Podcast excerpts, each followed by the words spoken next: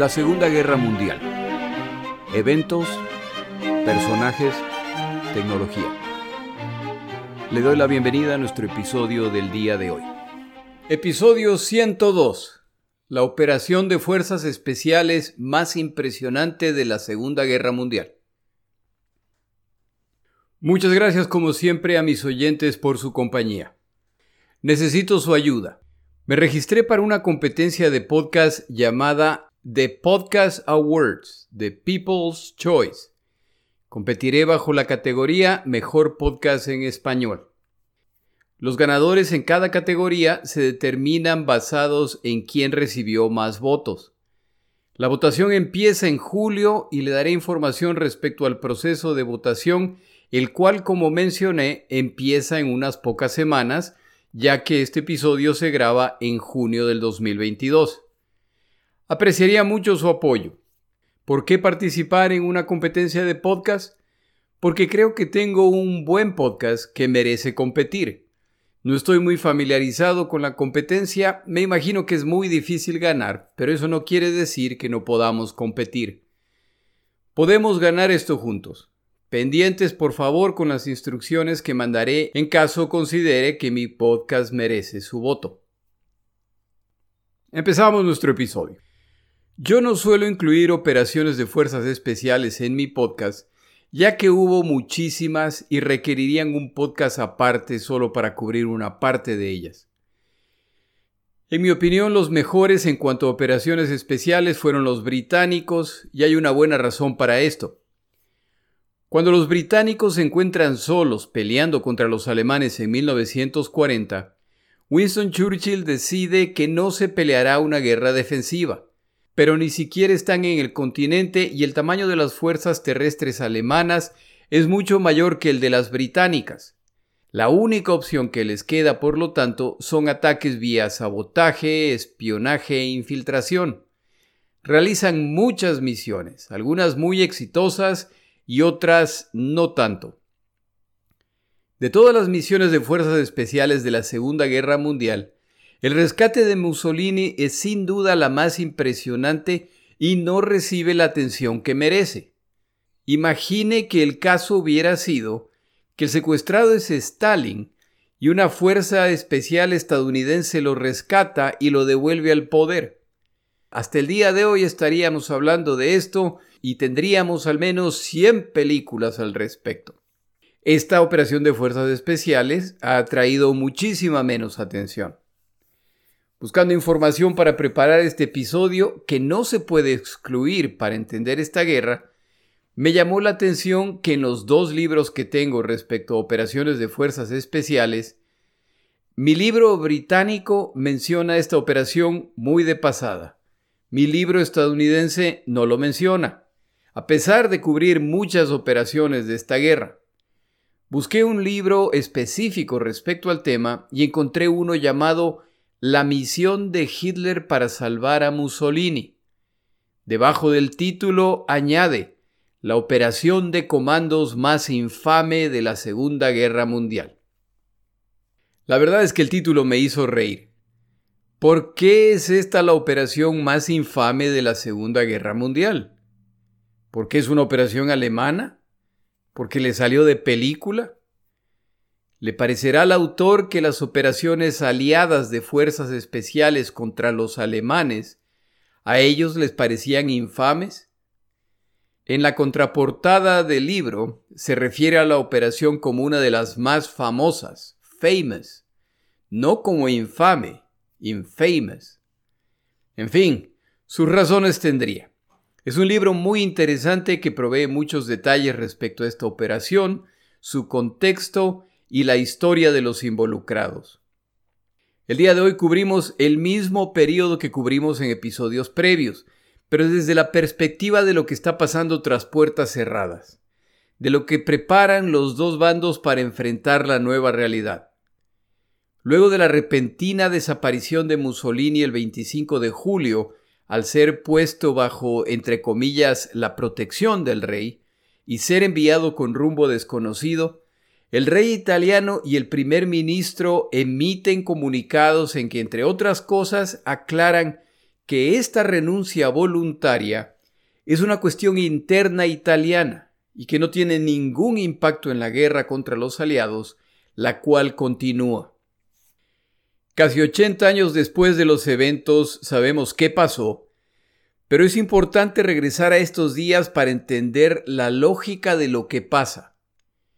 Con Mussolini capturado, todos los involucrados tienen que tomar decisiones. Los alemanes, a quienes como ya se dijo los italianos les han asegurado que nada cambia, no planean esperar el siguiente paso italiano, ya que desde hace tiempo temen que los italianos están por capitular o peor aún cambiar de bando como lo hicieron en la Primera Guerra Mundial. Por esta razón, Hitler ordena se prepare una operación para rescatar a Mussolini y otra para desarmar a los italianos si deciden traicionarlos.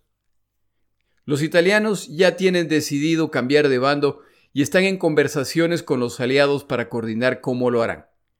Es importante que esto se coordine perfectamente o se encontrarán solos contra los alemanes y no tienen duda de que reaccionarán brutalmente.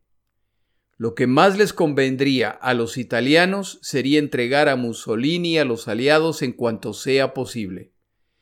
Pero entregar una de sus piezas de negociación, al menos desde el punto de vista de la propaganda, así no más, es un error sin saber exactamente qué recibirán a cambio.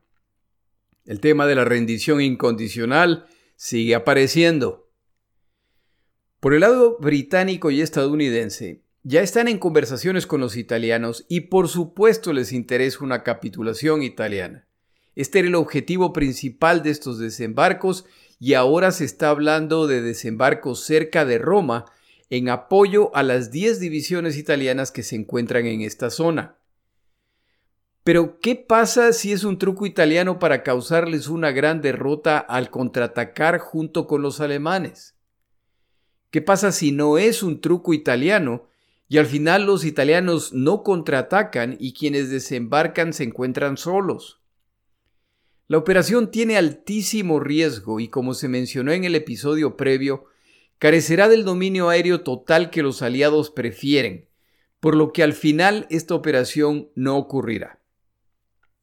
En uno de los refugios de Hitler, al que se llamaba la guarida del lobo, Hitler recibe a Otto Skorzeny, miembro de las fuerzas especiales. Skorzeny no sabe por qué está ahí solo que se ha solicitado su presencia urgentemente.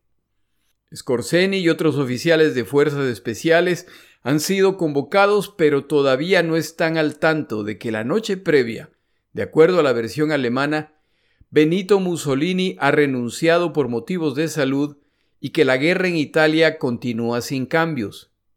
Hugo Scorseni ha visto a Hitler dos veces antes, y siempre desde la distancia. Al abrirse la puerta y encontrarse con Hitler, como nazi convencido, se conmueve ante la presencia de alguien que le ha hecho tanto bien a Alemania. Se presenta brevemente, da su nombre, es nacido en Viena, tiene un título de ingeniería, es comandante de un batallón de fuerzas especiales. Una de las características de Scorseni, aparte de ser muy alto y corpulento, es la gran cicatriz que tiene en la cara de la cual está muy orgulloso ya que es el resultado de un duelo con espadas. El resto de los convocados hacen lo mismo. Hitler hace preguntas similares a los oficiales presentes, incluyendo su familiaridad con el territorio italiano. Tras unos cuantos minutos, Hitler ordena a los oficiales que se retiren, con la excepción de Skorzeny. Ya solos, Hitler explica los detalles básicos de su misión. Mussolini ha sido traicionado por el rey y sus colaboradores. Si no lo rescatan, lo entregarán a los aliados. Scorseni estará bajo órdenes del general Karl Student, de la Fuerza Aérea Alemana, quien ya está en proceso de planear esta operación y reunir un grupo de paracaidistas. Hitler enfatiza la necesidad de la más absoluta confidencialidad. La siguiente reunión a la que va Scorseni es con el general Student y con Goebbels, ministro de propaganda, que explica a Scorseni que hay pocas dudas de que los italianos cambiarán de bando, por lo que deben proceder urgentemente. Alemania no planea esperar a que se aclare la posición italiana. Atacarán primero, pero esta posición preocupa a los generales alemanes. No tienen suficientes fuerzas para hacer esto si es que los italianos deciden contraatacar. Que no se le olvide al oyente que estos son los días de la derrota en la Unión Soviética en Kursk y parte de las fuerzas que combatieron allá van en camino hacia Italia en medio de contraataques soviéticos. Recuerde que estos son los días en que los británicos y estadounidenses han desembarcado en Sicilia, y los reportes que le están llegando a Hitler es que los combatientes italianos están combatiendo sin mayor convicción y que las rendiciones se multiplican. Esto sigue convenciendo a Hitler del inminente peligro de que los italianos cambien de bando. Las opciones, por lo tanto, son adelantarse a los movimientos italianos y simplemente remover el nuevo gobierno por la fuerza, o esperar a que hagan lo que van a hacer los italianos y entonces actuar. Cada opción trae sus riesgos y ventajas, y algunos de los comandantes alemanes no están de acuerdo con acciones drásticas antes de que los italianos muestren sus cartas. Hitler sabe además que sus aliados rumanos y húngaros principalmente están observando, y lo que hagan los italianos podría impactar los pasos siguientes de estos aliados y Alemania no puede seguir perdiendo aliados. Finalmente Hitler sabe que incluso dentro de Alemania hay fuerzas que conspiran contra él y a las que un desastre en Italia podría animar a tomar acciones. Alemania, por lo tanto, carece de opciones. O toma acciones radicales y decisivas en Italia o arriesga a que toda la estructura colapse. El rescate de Mussolini es la más alta prioridad en Italia para este momento. Hitler tiene la oportunidad de mostrar al mundo que sigue en control. Por su parte, los italianos tienen esperanza de que existe una posibilidad de concluir esta guerra con el retiro de tropas alemanas del suelo italiano a través de un acuerdo mutuo. No está claro de dónde sacaron esa idea, pero aparentemente existía. Hubo un intento incluso de reunirse con Hitler, pero él rechaza la invitación. Los aliados tampoco están mostrando mucho interés, sobre todo luego de que los italianos públicamente reafirman que la guerra continúa y que siguen aliados con Alemania. La reacción de Churchill es declarar ante el Parlamento británico que la decisión italiana no cambia el curso de la guerra en lo absoluto y que en meses siguientes se incrementarán los ataques a Italia para permitirles, entre comillas, cocinarse en sus propios jugos hasta que tomen la decisión correcta. El general Student y el comando Scorseni viajan a Italia para iniciar su misión de investigación. Buscan determinar dónde se encuentra Mussolini. Hitler ordena que esta operación no sea revelada ni a Kesselring, el comandante en Italia, o a los diplomáticos alemanes en Italia. Parecen tener una opinión demasiado optimista respecto a lo que planean hacer los italianos y no quiere que esto interfiera con la operación. Y así empieza una operación secreta con cierta falta de discreción, por lo que no pasa mucho tiempo hasta que es de conocimiento común en múltiples círculos que los alemanes están averiguando respecto a la ubicación de Mussolini en particular un gorilón de casi metro noventa con una gran cicatriz en la cara que no habla italiano. Días más tarde llega discretamente un grupo de paracaidistas alemanes a Roma. ¿Dónde está Mussolini? Como recordará, al final de la reunión con el rey es forzado a entrar en una ambulancia que espera. De ahí lo llevan a las barracas militares de Vía Quintino. Más tarde ese mismo día es movido a las barracas en Legnano. Badoglio, el primer ministro, le escribe una amable carta a Mussolini en que le asegura que esta medida es necesaria para su propia seguridad y le pide que identifique dónde le gustaría hospedarse durante este periodo. Mussolini responde, y aunque inicialmente se planeaba respetar lo solicitado por Mussolini, que no se le olvide que Mussolini es el líder de un partido que en Italia tiene más de 4 millones de miembros. Se busca trabajar con él, pero el hecho de que los alemanes están interesados en saber su ubicación produce un cambio de planes y ahora empiezan los movimientos para mantenerlos fuera del alcance alemán. Para no alargar innecesariamente esta sección, solo comentar que se producen múltiples movimientos y que los italianos concluyen que lo más seguro es mover a Mussolini fuera del territorio continental italiano. Lo moverán a una isla. Se decide que esa será la isla de Maddalena, al norte de Cerdeña. Así lo hacen, pero no pasa muchos días hasta que se vuelve Vox Populi que Mussolini se encuentra ahí y hay que moverlo nuevamente. Los alemanes están tras la pista y su búsqueda va desde lo altamente tecnológico, la intercepción de mensajes italianos y su decodificación, hasta la dulzura. El 29 de julio, se presenta en el Palacio Real el embajador alemán en Roma, Mackensen, con un pastel, tarta, torta, como se diga en su país, y declara que este pastel es para celebrar el cumpleaños 60 de Mussolini, que es ese día. Al embajador le encantaría entregarle el pastel a Mussolini personalmente. Yo puedo imaginarme a los italianos pensando, anda, a papá.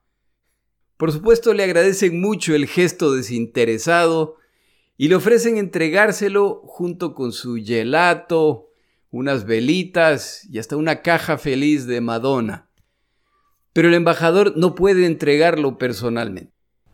Mi primo Carlos respecto a esta idea hubiera dicho que esta idea no fue una dulzura, fue una ternura.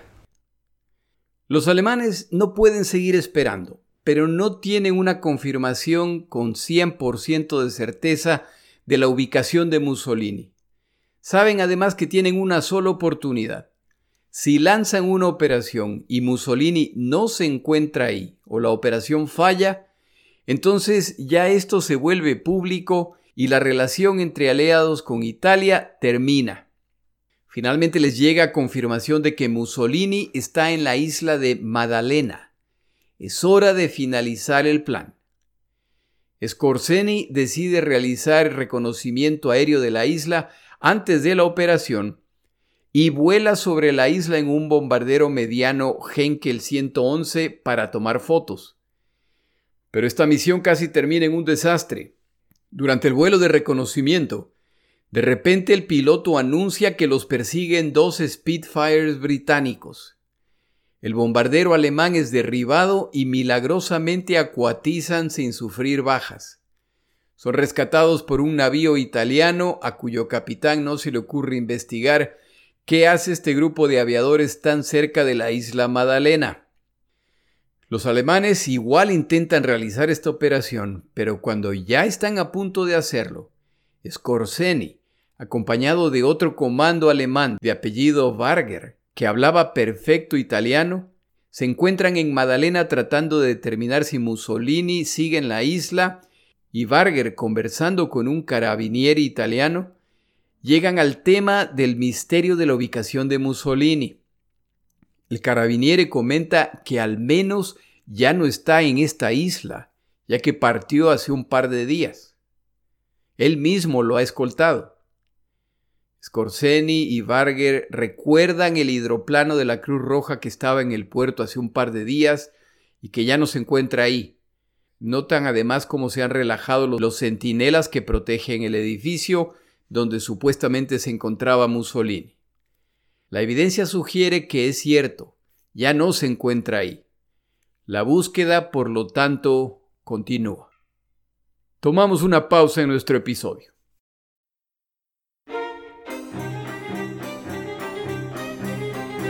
Palabras de Churchill. El día de hoy una breve frase de Churchill.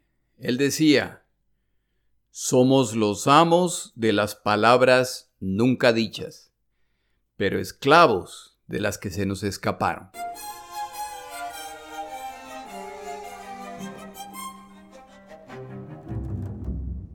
Los italianos capitulan formalmente el 3 de septiembre de 1943.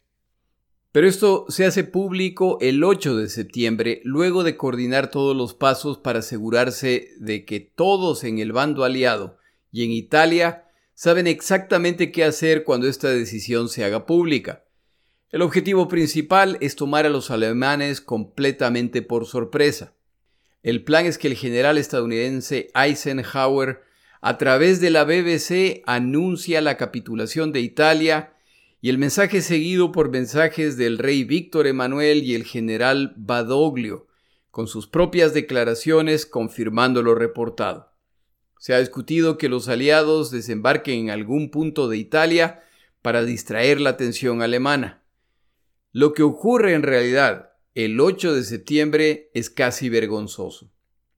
Cuando llega este día, una estación de radio estadounidense buscando protagonismo es la primera en anunciar la capitulación. Lo hace antes del anuncio oficial de Eisenhower. A las 6.30 de la tarde finalmente se produce la transmisión de Eisenhower que declara, Este es el general Dwight Eisenhower, jefe de las Fuerzas Aliadas. El gobierno italiano ha capitulado y rinde sus Fuerzas Armadas sin condiciones. Como comandante en jefe he autorizado un armisticio todos los italianos que a partir de este momento actúen para expulsar a las fuerzas agresoras alemanas del suelo italiano cuentan con la asistencia y apoyo de las Naciones Unidas. Militares alemanes e italianos se encuentran juntos al momento del anuncio y se produce una mezcla de negociaciones, tensiones, negaciones e incertidumbre. Son solo rumores, pero poco a poco se va confirmando que es cierto Italia ha capitulado. Entre los sorprendidos por el anuncio, vergonzosamente se encuentra el gobierno de Badoglio, que consideraba que no todas las condiciones, que supuestamente no existían, se han cumplido y consideran que se debe postergar la fecha del anuncio, pero ya es muy tarde. El rey llama a una sesión de consejería de emergencia para determinar qué hacer y la única conclusión posible es que ya todo está en marcha y lo peor que pueden hacer en este punto es ponerse en malos términos con los aliados, ya que la relación con Alemania ya está arruinada. A las 7 y 45 Pietro Badoglio anuncia a través de la radio. El gobierno italiano, reconociendo la imposibilidad de continuar la lucha en esta guerra desigual contra el abrumador poder del enemigo, ha solicitado al general Eisenhower, comandante de las fuerzas británico-estadounidenses, un armisticio. Esta petición ha sido aceptada. Las fuerzas italianas, por lo tanto, cesan toda hostilidad contra estas fuerzas inmediatamente donde quiera que se encuentren. Nuestras fuerzas, sin embargo, repelerán cualquier intento de agresión sin importar de quién venga. Nota de Jorge. Imagine a quién se refiere la frase final. Hitler se entera y se pone hecho un nazi. Sabía desde el principio que los italianos los iban a traicionar y ahora lamentablemente se ha demostrado que tenía razón. Aparte de las operaciones militares que deben iniciar inmediatamente, el rescate de Mussolini ahora es una de las máximas prioridades. A Student y Scorseni se les comunica esta urgencia, ya no hay tiempo que perder. Basados en la inteligencia recibida, los alemanes creen que Mussolini ahora se encuentra en el Campo Imperatore, un hotel de lujo para esquiar en los Apeninos que se encuentra en una planicie a más de 2.000 metros de altura, desde la cual se puede ver a cualquier fuerza que se acerca a decenas de kilómetros. Tampoco es posible utilizar paracaidistas, ya que el ruido de los motores que se acercan los delatarán. Se decide utilizar el mismo procedimiento utilizado cuando derrotaron las defensas belgas en Eben Emael al inicio de esta guerra. Utilizarán planeadores que serán remolcados hasta cerca de la zona para luego ser soltados y descender silenciosamente. Por supuesto, esto requiere alta precisión, para aterrizar lo suficientemente cerca y sorprender a los defensores antes de que se den cuenta de su presencia. Se establece la fecha. La misión se ejecutará el domingo 12 de septiembre. Para entonces, los desembarcos aliados en Salerno ya se han producido. Los alemanes reclutan al general de carabinieri italiano Fernando Soletti, quien es partidario de Mussolini y apoya su liberación. Planean llevar a este general para que sea quien hable con las tropas italianas para convencerlas de que no resistan, o peor aún que lastimen a Mussolini. El general está dispuesto a ser parte de esta misión, hasta que escucha los detalles y ya no le parece tan buena idea. De hecho, le parece una idea suicida. Al vacilar e incluso declarar que está enfermo, el general Soletti es puesto bajo guardia, viene porque viene. Llega el día de la operación y los paracaidistas alemanes se preparan para abordar sus planeadores pasado el mediodía, cuando de repente suenan las sirenas antiaéreas. Todos corren a buscar refugio mientras empiezan a caer las bombas. ¿Los han descubierto? La respuesta es no, es que los bombardeos aliados empiezan a multiplicarse. Sorprendentemente, ni un solo planeador ha sido dañado e incluso la pista ha sufrido daño mínimo. Al general Soletti la operación cada vez le gusta menos. Abordan los planeadores que van llenos a capacidad en cuanto a pasajeros y peso. Han despegado y ahora se dirigen hacia la zona de la misión confiando en no ser descubiertos por cazas aliados.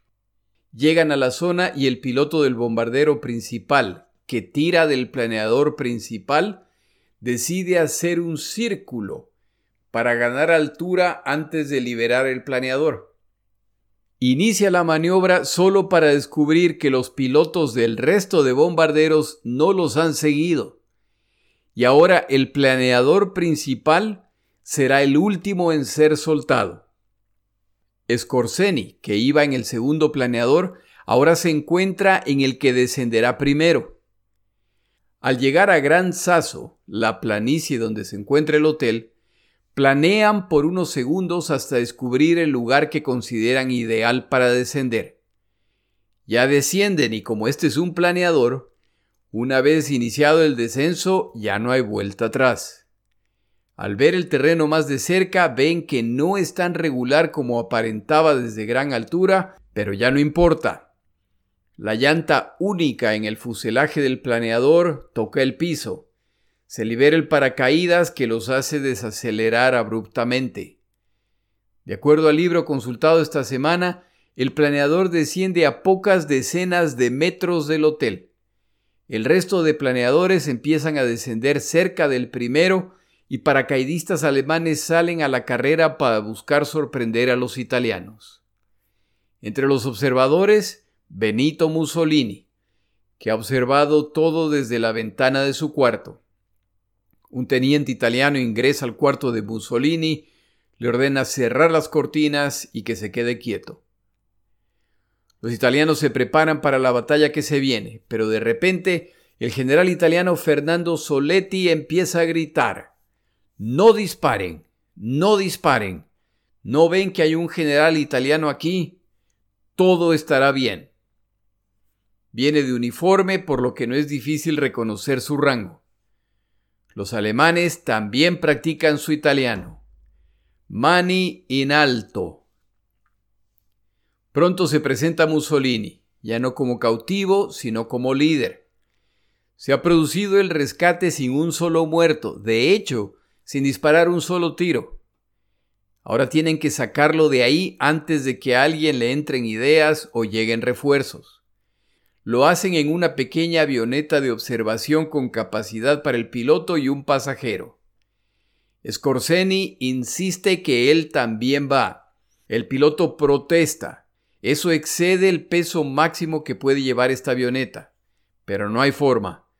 Mussolini y Scorseni se acomodan como pueden en el asiento y la avioneta finalmente despega y al llegar al borde del acantilado se desploma. todos los presentes ven a los ocupantes dirigirse hacia su muerte. El experimentado piloto alemán sabía que nunca iba a poder despegar con todo ese peso más las corrientes de aire, por lo que decide ganar velocidad lanzándose en vertical. Al final asciende y logran alejarse.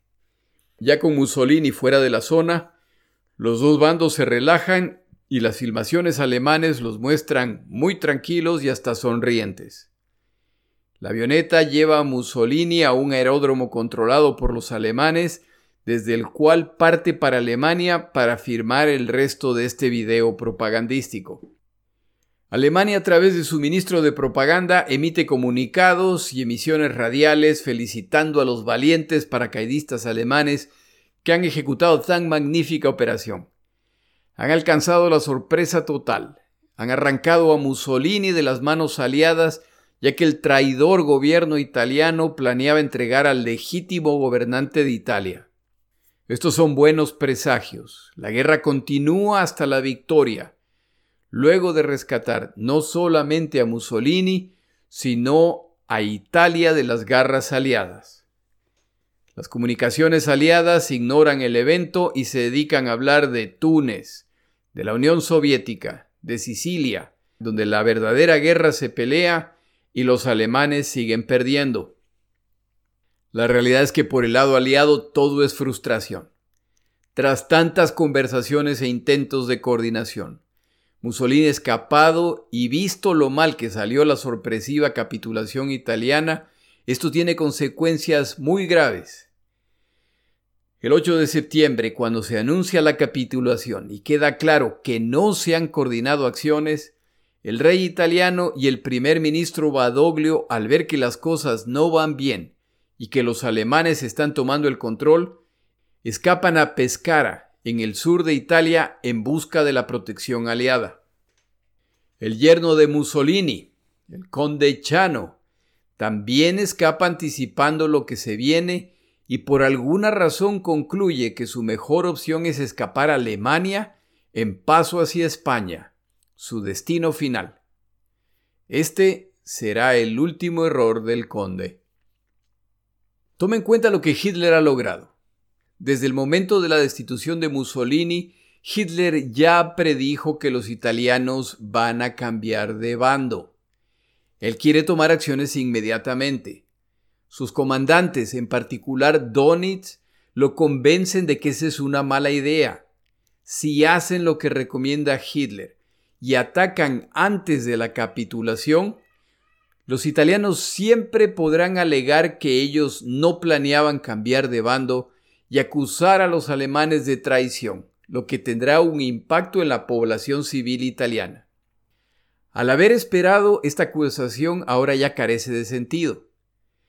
Pero aun si el ataque alemán se produce luego de la capitulación italiana, a partir de ese momento los alemanes se convierten en una fuerza de ocupación, lo que los italianos muy probablemente resistirán. Pero ahora ya no necesitan hacer eso. Lo que los alemanes han hecho es devolver al poder al líder italiano de más de 20 años, destituido traidoramente por el rey y el conspirador Badoglio. Han restaurado el honor italiano. Al menos esa es la versión que tienen que vender. La timidez aliada en estas operaciones en Italia vuelve a pasarles la factura. Luego de tener la oportunidad de capturar la mayor parte del territorio italiano a través de operaciones audaces, luego de haber tenido la oportunidad de lograr una transición en que Italia cambia de bando y pone a los alemanes en serios problemas, lo único que han logrado es controlar el pie de la bota italiana y el movimiento del gobierno de Italia a la zona que controlan. De aquí para adelante, paso a paso rumbo a Roma, y los alemanes planean vender caro cada metro de territorio italiano al concentrarse en puntos cruciales que eliminan las ventajas militares aliadas. Los alemanes que no vacilan en tomar riesgos han cambiado las perspectivas en este teatro de operaciones y si Italia en algún momento fue el blando vientre del cocodrilo, como sugería Churchill, ya no lo es más. Pero las cosas tampoco son de color de rosa en el campo alemán. Dos días después del rescate, Mussolini y Hitler se encuentran mientras las cámaras alemanas firman el evento. Hitler descubre que su amigo, e inicialmente su mentor y punto de referencia, ya no es el mismo. Mussolini está agotado y siente una profunda sensación de derrota. Está enfermo y sus problemas estomacales son cada vez peores. Su plan ideal en este punto sería poder retirarse a algún lugar donde poder vivir el resto de su vida en paz. Esto, sin embargo, no se va a poder. Mussolini tiene un papel que cumplir y Hitler, amable pero firmemente, se lo deja muy claro. Debe regresar a liderar el Estado fascista que Hitler busca imponer en Italia. Mussolini por su parte entiende que regresa a Italia con la alta posibilidad de que pronto tendrá una guerra civil en sus manos, y si ese es el caso, no pueden esperar menos que brutales represalias alemanas. Mussolini sabe que es él y sus acciones los que podrían evitar más sufrimiento a su nación, ahora a manos de sus ex aliados. Mussolini es ahora el líder de la República Social Italiana, que controla el norte del territorio italiano. Como los alemanes saben que el objetivo principal de los aliados en Italia es Roma, el gobierno de Mussolini se establece en la zona del lago Garda, entre Venecia y Milán. Ubicarlos en Roma sería imprudente. La capitulación y cambio de bando de Italia es un evento muy serio, ya que la guerra ya no va bien. Hitler no puede darse el lujo de que el resto de sus aliados empiecen a considerar ideas similares. Se debe mandar un mensaje muy claro a quienes estén considerando traicionarlo. Parte del proceso de transición es desarmar a las fuerzas italianas, no solamente en Italia, sino a nivel global. Los soldados italianos ahora serán enviados a Alemania para trabajar como prisioneros de guerra. En estos días se produce la masacre de Cefalonia, si la comunicación respecto al armisticio y la capitulación han dejado mucho que desear en el territorio continental italiano, en otros puntos es mucho peor. Cuando derrotan a Grecia, las naciones del eje se dividen el territorio y los italianos quedan a cargo de, entre otros territorios, de la isla de Cefalonia, donde ubican a la 33 División de Infantería Italiana Aki. En la isla también hay alemanes y recientemente su número se ha incrementado. Cuando se produce la capitulación, el general italiano Antonio Gandin pide instrucciones respecto a cómo proceder. Sus solicitudes o son ignoradas o recibe instrucciones poco claras. Al final, hace una encuesta entre sus tropas. Las opciones son seguir luchando junto a los alemanes, luchar contra los alemanes o simplemente entregar las armas.